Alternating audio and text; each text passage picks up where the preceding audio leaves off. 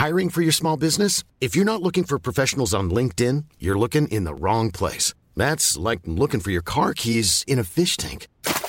LinkedIn helps you hire professionals you can't find anywhere else, even those who aren't actively searching for a new job but might be open to the perfect role. In a given month, over 70% of LinkedIn users don't even visit other leading job sites. So start looking in the right place. With LinkedIn, you can hire professionals like a professional. Post your free job on linkedin.com slash people today.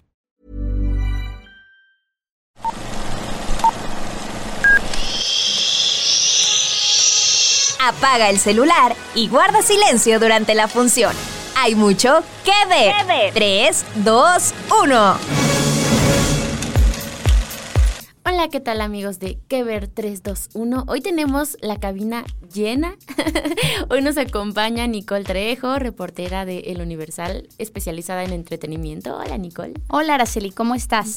Muy bien, gracias por acompañarnos. Y también está Jesús Díaz, que igual es periodista de El Universal. Hola, Ara, qué bueno regresar a, a este podcast. Sí, ya tenía varios episodios que no nos acompañabas. Eso es cierto. Y bueno, también hoy nos va a acompañar. Hoy les digo, estamos, tenemos muchos invitados porque también está conectado con nosotros Mario Sekeli, quien es nuestro corresponsal en Estados Unidos. Hola Mario. ¿Qué tal, Lara? ¿Qué tal, este Jesús, Nico? Pues aquí estamos en pleno calor y ahora sí ya nos pegó, se tardó unos mesecillos, pero el calor vino con la huelga de Hollywood que seguramente lo haremos. La verdad que la gente, nada más salir de la puerta ya significa un reto de sobrevivencia. Exacto, y justo como nos cuenta, eh, ya nos adelanta un poco Mario, pues vamos a platicar un poquito sobre esta huelga de, de, actores que se sumaron a los guionistas, que ya más o menos la semana pasada Nicole y yo les contábamos un poquito de este contexto, ¿no? De cómo el pasado eh, 13 de julio finalmente el sindicato de actores de Hollywood pues decide irse a huelga, decide sumarse a los guionistas que desde mayo ya estaban en, en paro y pues nada, hoy queremos a lo mejor platicar pues qué es lo que ha sucedido en estos últimos días, cómo hemos visto de pronto actores que estamos acostumbrados a ver en la ficción, pero ahora marchando con sus pancartas y también pues Mario que nos, nos va a platicar pues también cómo se vive allá, ¿no? En, en Hollywood, en Estados Unidos, porque como decíamos Nicole y yo, es pues estamos viviendo un hecho histórico en, en el entretenimiento. 60 años además, 60 años que no, que no sucedía algo similar. Y bueno, recordamos todos la huelga de 2007-2008 de los guionistas. Entonces ya hay, ya hay precedentes y qué bueno hablar de, de, este tema, ¿no? Sí, que justo la huelga que menciona este Jesús, estaba viendo que tuvo un impacto económico que superó los 2 millones, 2.200 millones de pérdidas para la economía en Estados Unidos. Y hasta ahorita lo que se proyecta es que esta huelga sea casi que el doble, ¿no? De, en cuanto a pérdidas. Sí, era una huelga que en ese entonces abogaba un poco por la, por la no explotación de los trabajadores de la industria cinematográfica y eso sucede de nuevo ahora, pero con los guionistas y los actores reaccionando un poco a, la, a los nuevos formatos de la industria, al streaming y a cómo estamos como eh, distribuyendo las historias en la pantalla. Y justo tú, Mario, cuéntanos a lo mejor un poquito cómo se siente allá el ambiente, de pronto qué tanto ha pegado, ¿no? Que a lo mejor ya las entrevistas no pueden ser con el, el actor principal, ¿no? Como decíamos, alcanzamos a tener toda la euforia de Barbie, pero ya ahorita los, los actores no, no pueden promocionar sus películas o series. Sí, eh, desde finales de junio ya se estaba sintiendo el acelere de los estudios que ve, veían venir la fecha tope para la posible huelga de, del sindicato de actores SAG-AFTRA y entonces estábamos teniendo de a uno, de a dos, de a tres eventos por día, entrevistas, este, incluso alfombras rojas casi todos los días. Ahí me tocó de hecho eh, ir a Nueva York a un evento de prensa de Oppenheimer y volar en la noche para llegar a la premier de Barbie en, aquí en Los Ángeles y a los tres días sucedió precisamente el anuncio de la huelga y ese sábado en, en Anaheim, en pleno Disneylandia, era la premier de La Casa Embrujada de Mansión embrujada, perdón, y este y ya no fueron los actores. De hecho, eh, Disney me llamó por teléfono para decir la, eh, la agencia me dijo, sabes qué, este no van a estar los actores, aún quieres seguir yendo. Y le dije, no, pues claro que sí, pues yo tenía, nunca le dices que no a Disneylandia, primero, ¿verdad? pero, pero segundo, pues me daba curiosidad cómo iba a ser el evento sin actores. Y sí, o sea, incluso pusieron a los personajes de Maléfica y la madrastra de Blancanieves caminando la alfombra roja porque no había actores. El único que fue fue el director y, y sí fue muy triste verlo en una sala de cine eh, de tres pisos que tienen ahí en California Adventure. Nada más al director presentando a todo mundo eh, la película, pero sin nadie a, su lado, como suele ser tener los actores. Y había, iba a estar ahí Jamie Lee Curtis y Danny DeVito y Owen Wilson y en una de esas hasta Winona Ryder que aparece en un par de escenas y nadie estuvo ahí. Entonces sí, como bien dices, se cancelaron en ese mismo segundo en que la famosa Fran Drescher, la nani, eh, presidente del SAC, dijo que se acababa, que empezaba la huelga, pues en eso se acabó ya la, la promoción. Sabíamos que en Inglaterra, en la premier de Oppenheimer, en Londres mismo, los actores tenían a sus publicistas checando que Fran no dijera hasta aquí llegamos y de hecho ya no entraron a la sala de proyección a, presentar la película porque ya no se podía promover nada.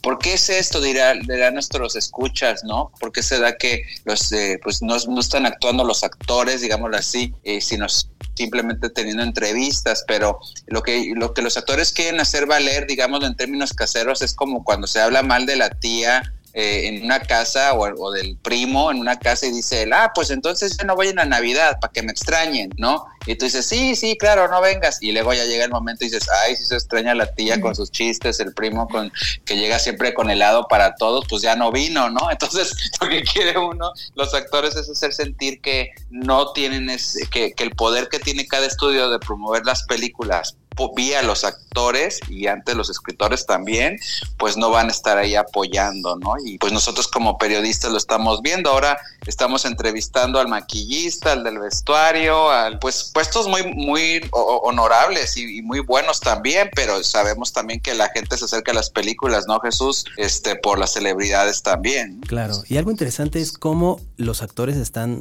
digamos descolocados, ¿no? Estamos acostumbrados a ver a los actores en las alfombras, como bien dice Mario, en las entrevistas, obviamente en la pantalla, y ahora los vemos completamente haciendo otra cosa, empezando por la Nani, ¿no? Por, Fran Drescher, hablando fuerte contra estos monstruos de la industria.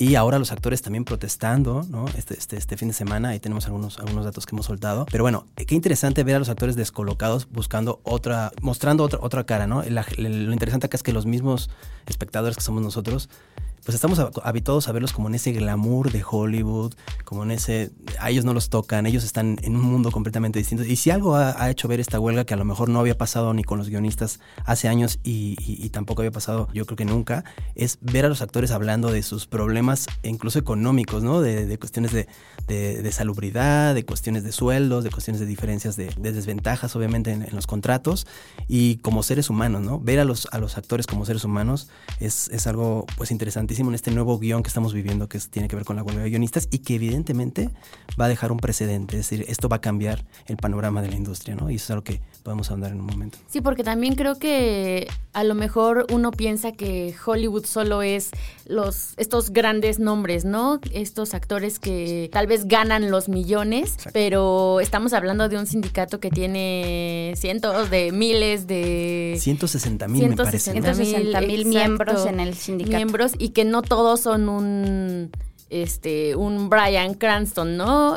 y que justo también en ese sentido, pues también es como importante que estos grandes nombres ya se estén asomando a las, a las protestas, como apenas en estos días, precisamente Brian Cranston estuvo en, Nueva York, en Times Square, este, también ahí se vio a Brendan Fraser, a Jessica Chastain, porque sí, pues como que son esta cara que tal vez puede tener más impacto para los actores, tal vez digamos que no tienen un nombre tan grande, pero que pues igual merecen tener un, un, mejor trato, ¿no? Unas mejores condiciones laborales. Sí, creo que las condiciones son en general. O sea, vemos a Jack Black también con la playera del sindicato, que no es glamorosa, sino que es negra con unas, unas letras amarillas. Y están protestando, bueno, para dejar en claro por ejemplo, por la equidad económica, ¿no? Porque los grandes estudios están registrando ganancias enormes de dinero que no se ven reflejadas en los pagos que ellos reciben. De ahí se derivan también, por ejemplo, los residuals, que son estas ganancias que se generan cuando se va una serie o una película, cuando la reproducimos en tantos países, eso genera unas ganancias. De esas ganancias no se da una proporción equitativa a quienes actúan en esa serie o en esa película o a quienes la escriben, incluso que sin una mente detrás de una historia, evidentemente no veríamos películas, no veíamos, no veríamos ninguna serie. Y bueno, entre otras cosas, que ojalá que lleguemos a hablar de eso también, la inteligencia artificial, que, que es una amenaza de alguna forma para los actores, que podrían ser reemplazados por, por inteligencia artificial. O sea, podríamos reproducir la imagen de Salma Hayek, como lo vemos en uno de los capítulos de Black Mirror, sin necesidad de que ella venga a grabar. Qué chistoso, ¿no? Que el propio Netflix tenga esta crítica en su serie. Sí. que es lo mismo que están haciendo. Sí, claro. Entonces creo que, que es importante hablar de todo eso y ver también a los actores protestando al respecto y ojalá que sí que genere un cambio. Ahora, perdón, es un cambio también global, o sea, si se ponen a pensar, no sé si les pasó a ustedes, pero a mí me pasó que gente de la industria restaurantera, no se diga el periodismo, hablaron del discurso de Fran Drescher diciendo, oigan, es que eso nos pasa en todas las industrias, ¿no? Entre más se enriquecen los CEOs de ciertas empresas, a nosotros nos beneficia y los contratos son completamente irreales, ¿no? Voy a rescatar unas frases que dijo Fran Drescher que dice, estoy por la forma en que las personas con las que estamos haciendo negocios nos están tratando. Francamente, no puedo creer cuán distantes estamos de tantas cosas. ¿Cómo pueden alegar pobreza, que están perdiendo dinero a diestra y siniestra mientras entregan cientos de millones de dólares a sus CEOs? Es repulsivo. Muy fuerte el discurso de Fran Drescher, ¿no? Y mucha gente se sintió identificada incluso en otras industrias. Es un poco también el, problema, ya sabemos, ¿no? Como capitalista, post-capitalista, pandémico, post-pandémico, ¿no? Es que dices una cosa muy, muy importante, Jesús, y has dado en el clavo, eh, yo coincido en, esa opinión. Creo que la pandemia eh, hizo sensibilizarnos eh, e incluso para muchos que nuestro trabajo, eh, por ejemplo, yo que, escribo de muchas veces en oficinas de mi, mi casa, de repente pues todo el mundo ya estaba trabajando en su casa, ¿no?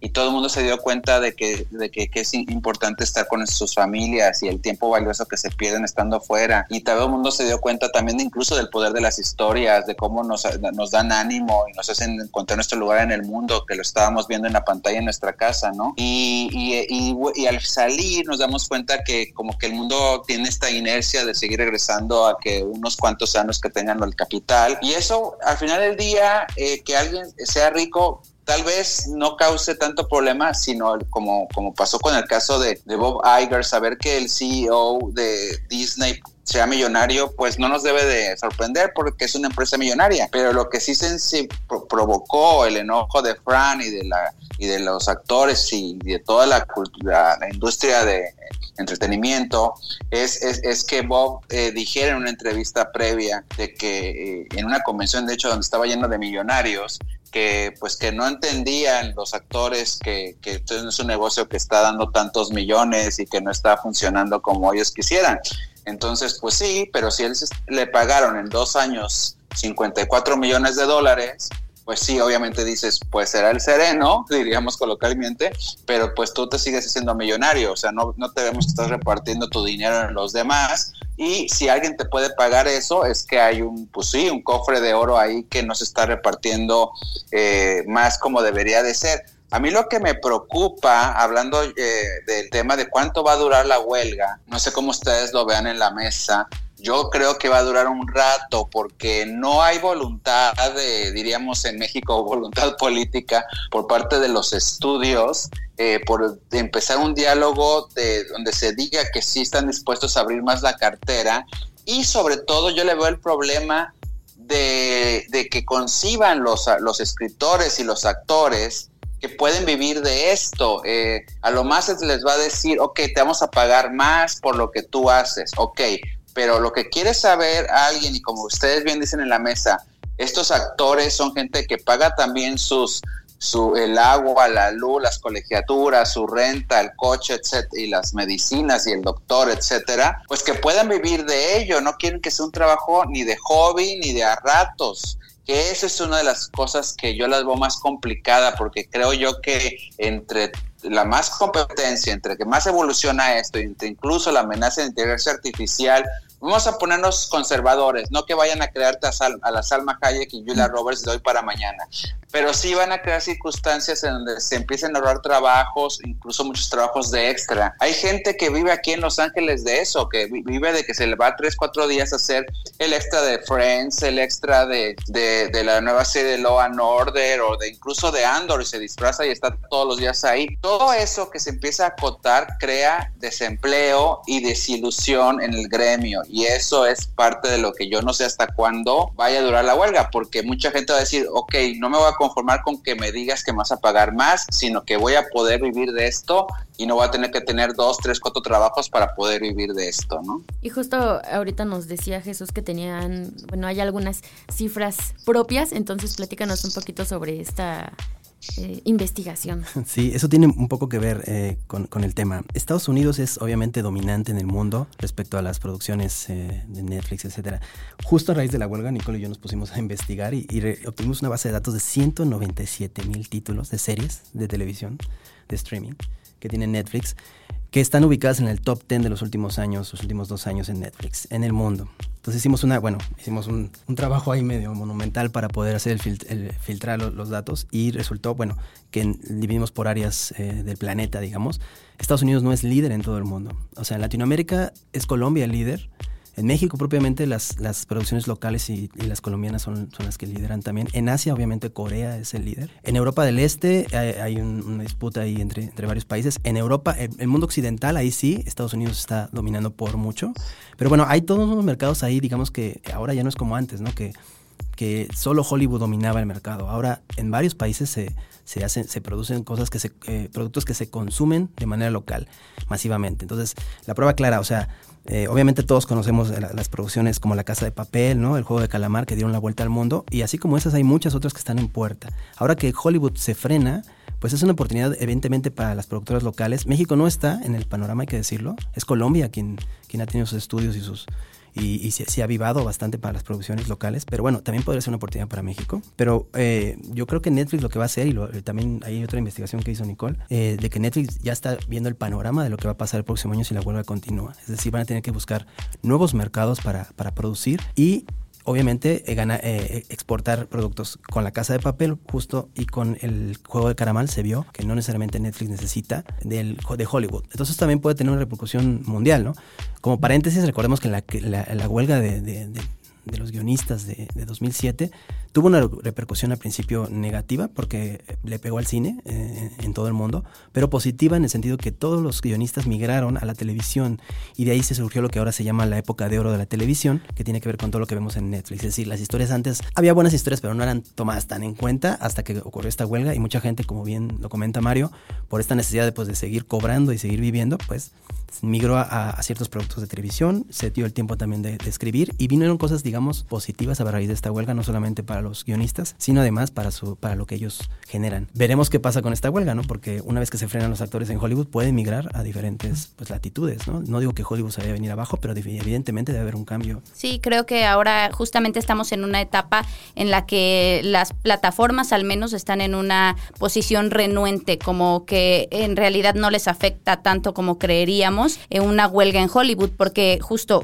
Ted Sarandos dijo en, en, una conferencia de prensa hace unos días, literalmente dijo, tenemos mucho más en lo que podemos gastar, porque como bien dice Jesús, hay muchas otras nacionalidades que confluyen dentro del contenido que vemos en las plataformas. Entonces, por ahora lo que van a hacer es invertir en historias creadas desde Corea, historias creadas desde España, de México, Colombia, que les han funcionado también bien y que podrían sostener el barco por mucho más tiempo. Entonces, sí, lo preocupante ahí es que la huelga podría extenderse a como a muchos más meses y eso también requeriría una financiación extra de parte de lo, del sindicato de actores y del sindicato de guionistas, que algunos ya se han puesto las pilas, por ahí veía justo que Dwayne Johnson hizo una donación para que la financiación pueda ser un poquito más larga y que puedan resistir un poco más de tiempo, pero es preocupante en cualquier sentido. El perro participó. Ay, perdón.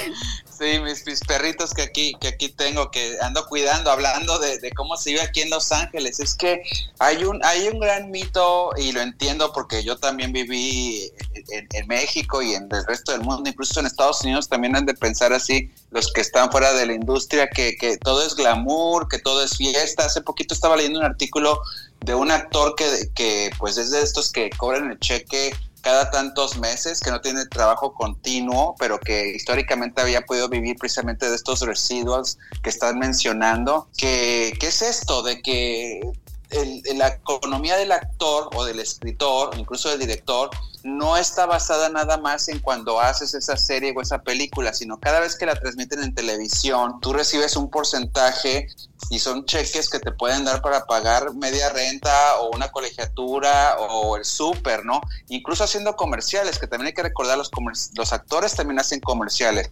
Yo he tenido aquí e-, ejemplo de incluso eh, colegas de México, eh, bueno, digo colegas porque compatriotas sería la palabra, actores mexicanos que han venido para acá que han comenzado su carrera en Hollywood haciendo comerciales y uno de ellos, por ejemplo, yo le hacía la broma, bueno, lo digo porque pues no tiene nada malo, Mario Corona, que estuvo en Niñas Mal, que lleva aquí más de 10 años también, hizo un comercial de de uno de estos restaurantes de hamburguesas y le llegaba un chequecito con una lanita muy suficiente como para librarla ese mes, ¿no? Esto yo le hacía la broma, enséñame a, morder una hamburguesa porque pues te contrataron a ti. Obviamente lo decía en broma porque pues él es un actor y galán y muy bien parecido y sabe hacerles escena y después ha llegado a hacer otras cosas como estar con Silvestre Stallone en otro comercial que también dio la vuelta al mundo. Pero bueno, lo que me refiero es que cada vez que sale un comercial, el actor recibe un residual. ¿No? Y si es nacional, recibe mucho más. Y es toda una manera de existir. Y eso es lo que incluso ya, ya, ya aterrizando más el tema, que, lo, que veo que lo están haciendo mucho en la mesa y con los números que trae Jesús y la reflexión que trae él, es como también volteamos a nuestra comunidad artística en México y en Latinoamérica y veamos de qué están viviendo. Y un tema, pues obviamente que hay que, de, de rebote es los escritores, ¿no? Porque eh, lo que más pedimos nosotros como audiencia cuando vemos las, las series y las películas en México, por ejemplo, es, es, ay, muy bien actuado, muy bien ya la fotografía, la escenografía, pero como que la historia tal. Hay sus excepciones, por ejemplo, el Club de Cuervos trascendió incluso aquí a Hollywood, ha habido series también este, que han venido para acá, este, la Cecilia Suárez y demás que se han trascendido, pero en las que no funcionan, sigue exigiendo a escritores que se puedan dedicar tiempo completo a ello y puedan vivirlo, porque tú no vas a querer a un doctor o un arquitecto que haga que trabaje medio tiempo o a horas cuando puede, ¿no? Tú quieres a alguien que esté todo el tiempo haciendo eso para hacerse el mejor cirujano posible, el mejor arquitecto posible. Todavía en México no están esas circunstancias y sí creo que es importante aterrizar lo que está pasando en Hollywood para cuestionarnos cómo estamos haciendo que la gente que se quiera dedicar a contar historias, que finalmente, y regreso al concepto que estábamos hablando del COVID, son las que nos salvan el día, son las que nos dan el ánimo, son las que nos hacen ser incluso mejores ciudadanos, abrazar los problemas del país, eh, encontrar el arte en nuestras vidas. ¿Por qué no le damos atención a esto? Sería la pregunta. Y aparte es evidencia ahorita, porque al final de cuentas cuando, o sea, la crisis de un país puede ser la oportunidad de otro, desgraciadamente así funciona esto. Eh, el momento en que paras la industria de, actores y de Hollywood y de, generas, digamos que la industria más activa del mundo, en ese momento es la oportunidad para que otras industrias emergentes aprovechen el, mercado como justamente está pasando en Corea. México, ¿qué ha hecho? Esto es un buen planteamiento. Ah, ya ha habido quejas ahorita de actores de qué ha pasado con la ANDA, ¿no? O sea, la ANDA es un sindicato que defiende, defendería los intereses como pasa con el sindicato de actores, de los actores en México, o la ANDA está coludida con, pues, con las grandes productoras, etcétera. Entonces, esto se evidencia más. Sería la oportunidad de México para, pues, si tuviéramos estudios, pues, eh, eh, echados a andar, ¿no? Eh, tuviéramos proyectos y se apoyara el talento local y no nos quedáramos solo en el melodrama habría muchas cosas que se podrían aprovechar ahorita en la, crisis de Hollywood que va a ser momentánea, ¿no? Yo sí creo que, se, que Hollywood no va a caer, pero se van a reconfigurar algunos mercados y, se van a consolidar otros. El mercado de España, de Corea y de Colombia, en el caso de Latinoamérica, son mercados muy, muy sólidos y creo que es una gran oportunidad y vamos a ver unos cambios ahí. Y sí, es un reflejo un poco de lo que también se ha dejado de hacer, ¿no? Eh, se evidencia un poco cuán abandonado, o sea, si en Estados Unidos están luchando por los derechos aquí, ni siquiera llegamos a ese punto, ¿no? Y, se evidencia con, con esta crisis. A mí me gustaría ir perfilando como hacia el final un poquito sobre una reflexión de cómo esta huelga en Hollywood, que parece lejana, en realidad también podría afectar a los espectadores acá en México y que nuestros escuchas un poco entiendan esta idea de cómo podría haber ver cómo podrían ver reflejado el problema de la huelga en Hollywood acá en México. Creo que, por ejemplo, los eh, contenidos creados en Estados Unidos que ya tenemos en los catálogos no se modifican y también pues vamos a tener quizá más contenido proveniente de otros países, pero en Estados Unidos, por ejemplo, creo que sí es más marcado ya desde ahora cómo está cambiando el contenido tan solo en la televisión, que quizá Mario nos puede hablar un poquito más sobre eso, porque los guionistas de programas que son en vivo como Saturday Night Live, que justo eh, lo escriben como al día o lo escriben con tiempo, con poco tiempo de anticipación. Ahora está más bien llevándose a cabo con juegos y con cosas que no requieren de un guion, ¿no, Mario? Sí, totalmente. Y, y sumo a esto lo que dice Jesús, una frase que que he ido descubriendo a lo largo de mi vida, ¿no? Las malas noticias de uno son las buenas noticias de otro, ¿no? Eh, y creo que, que en el caso de, de, los programas de concurso, los productores de, de programas en vivo, eh, desde de cualquier cosa que tenga que ver con reality shows, por ejemplo, eh, incluso los productores de deportes, van a alzar la mano ahorita en los networks, incluso ya, ya se veía venir y ya está pasando que estamos desde el, hace un par de años estamos viendo el fútbol americano también ya en, streaming, viene también, este, por ejemplo, el, el, soccer, que ya ahora sí ya Estados Unidos ya lo habrá, estamos viendo la, la Copa del Mundo Femenino ahorita por Fox Network eh, también, entonces, esos formatos van a permear más la televisión, eh, tanto abierta como incluso ya el streaming se va a empezar a llenar. Y si, si les va bien, como no tengo que decirlo, digo, yo vivo aquí en Los Ángeles y veo el fenómeno de la Casa de los Famosos desde México, lo que está sucediendo a nivel de impacto. Este, pues imagínate que con que le digas a dos o tres le peguen bien acá en Estados Unidos, pues cuando llegue después de la huelga y te diga el productor de Game of Thrones, oye, vamos a hacer la nueva serie y te decir, oye, tu episodio te cuesta un millón de dólares mínimo, ¿no? Mínimo. Y yo con 200 mil dólares hago un concurso aquí que ya funcionó y meto el triple en cuanto a venta de anunciantes. Entonces, sí va a haber un shift, un cambio importante aquí en Estados Unidos.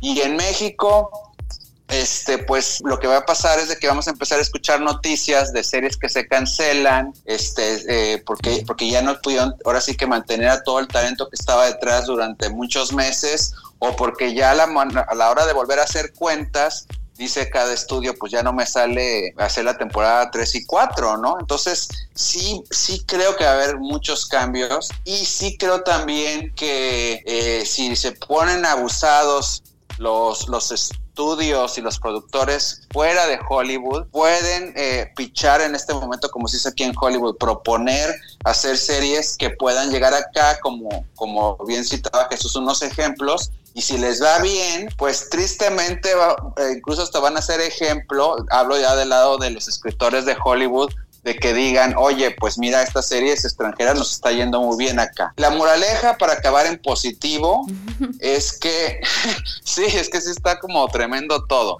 Uno, la, la, industria fuera de Hollywood puede aprovechar el momento para poder tener más presencia en la industria de entretenimiento que tiene más dinero y más presencia a nivel mundial, ¿no? Mínimo para que te descubran como talento y vean lo que puedes hacer. Y a nivel de la industria artística, pues eh, una sensibilización a los estudios de que tampoco se van a dejar la gente que hace esa industria, la gente que, que la ha forjado, porque hay que decirlo también, o sea, así como le echábamos porras a Tom Cruise el año pasado de salvar la industria del cine porque todos queríamos verlo a él regresar como Maverick, pues eso habla de que un actor sí puede cargarse a veces la industria en sus hombros, ¿no? Entonces, que, que tan de, de, Tom Cruise hacia el extra que sale nada más diciendo pásame la sal en la película, pues puedan vivir de ello, ¿no? Y con ello también hay un porvenir para los artistas. ¿Cómo se va a hacer? ¿Quién sabe? Y en una de esas, y con esta me despido, se van a inventar cosas que no pensábamos. En una de esas yo creo, a lo mejor los actores se juntan y dicen, hagamos otro estudio, hagamos otras reglas, no necesitamos a los estudios. Y mira que yo creo que no es tan descabellado, porque ahí está ya el streaming. O sea, imagínate, se junta un Tom Cruise, una Julia Roberts, una Angelina Jolie, y si lo hacen, les voy a, los voy a demandar porque me tienen que ponerme ahí en ese Pues estudio. mi idea. es mi idea. Y, y hacen un estudio en, en tres días y ponen sus reglas y, y le dicen al SAC, hagamos otras reglas con ustedes. Y se quedan viendo, ahora sí que como los chinitos, este, eh, bueno, dice el dicho, ¿verdad? Eh, que se quedan viendo los demás estudios de, ah, mira, estos ya se fueron por la libre, ¿no? Y el público no lo va a tener ningún problema de ver un producto que venga de, de este nuevo estudio de actores. Dice que va a haber nuevos formatos, nuevas maneras de consumir y, y también nuevas reflexiones sobre la presencia de inteligencia artificial. Estamos en tiempos muy, muy interesantes y qué padre que sea a través de la sección de espectáculos, como se le pone normalmente el, el, nombre a lo que nos dedicamos a hacer, darnos cuenta del poder que tiene la industria artística a nivel mundial, ¿no? Y estamos nosotros hablando de ello. Exacto, y también ya para ir eh, cerrando, nada más recordar que pues la huelga de guionistas de 2007 duró 100 días. La, la huelga más reciente de actores, que fue de 1980, duró tres meses. Y bueno, de esta nueva huelga de, de, actores apenas llevamos pues un par de semanas, ¿no? Entonces, estar pendientes de, de ver cómo se desarrolla. ¿En qué momento, no? El contexto es súper importante. Esto que menciona Mario es muy cierto. Hay que tomar en cuenta que Hollywood no está en su mejor momento tampoco. Y no nada más Hollywood, en general, los grandes medios de antes pasa con la prensa escrita, nos pasa a nosotros, pasa en todos lados. Existe el periodismo ciudadano, existe el periodismo de que hacen un youtuber, no sé, existen como muchas ofertas ahí. Lo mismo pasa con el cine, ¿no? Este puede ser también, como bien dice Mario, una oportunidad para que los actores pues, rehagan sus proyectos. Hollywood no está en un buen momento, eh, está, ya vimos lo que pasó con La Sirenita, hay todo un, digamos, con una polarización ahí con, con, la gente con respecto a los estudios, no tienen, no están en el mejor momento de, de aprecio los estudios, ya ni no, no solo por el público, sino por los actores veamos qué va a pasar, ¿no? Y ahí yo creo que también, como bien dice María, es una oportunidad también para ver cómo se reconfigura el entretenimiento en el mundo, no solamente con estos grandes productos que pueden terminar siendo, pues, horribles también, ¿no? Con tal de ganar audiencia, sino también los que surgen desde las iniciativas, pues, más, más, más íntimas y que se pueden distribuir en diferentes maneras. Ahí yo creo que también puede haber una, un, algo interesante que, que, puede surgir de, como dices, de los actores y también de, de, los creadores, ¿no? Hay muchos creadores por ahí que pueden tener la oportunidad de, de llegar a una audiencia que va a estar ávida, no ahorita, pero en unos años va a estar ávida de, de, de, de información. Perfecto, pues ya nos vamos despidiendo. Un tema bastante complejo y que justo nos va a seguir dando para hablar en próximas semanas. Esperemos que vaya por buen puerto, pero bueno, ya lo, lo iremos viendo. Y pues nada, eh, agradecerte a ti, Mario, por habernos acompañado. No, hombre, gracias a ustedes. Un, un súper gustazo de estar platicando de, de, del cine, de la televisión, de Hollywood, de los eventos que están ahorita pues fijando un nuevo año cero en la industria y que estamos siendo testigos de primera mano y pues invitar a quien nos escuche obviamente a seguir nuestros diferentes espacios en el Universal que siempre estamos reportando lo que está pasando ahora sí que día con día. ¿No? Un abrazo a todos. Perfecto, y pues gracias Nicole, gracias, gracias. Jesús. Gracias, gracias. Eh, recuerden que pueden escucharnos en todas las plataformas donde pongan que ver 321, en Spotify, Apple Podcast, Google Podcast, y pueden también entrar a las redes del Universal, de específicamente el Universal Espectáculos, para leer pues las diferentes notas que, que hemos hecho sobre la huelga y todo lo que se vaya desarrollando. Y pues nada, los invitamos a que nos escuchen la próxima semana y también si quieren dejarnos algún comentario ahí en la cajita, es bienvenido. Gracias. Los mantendremos informados. Gracias.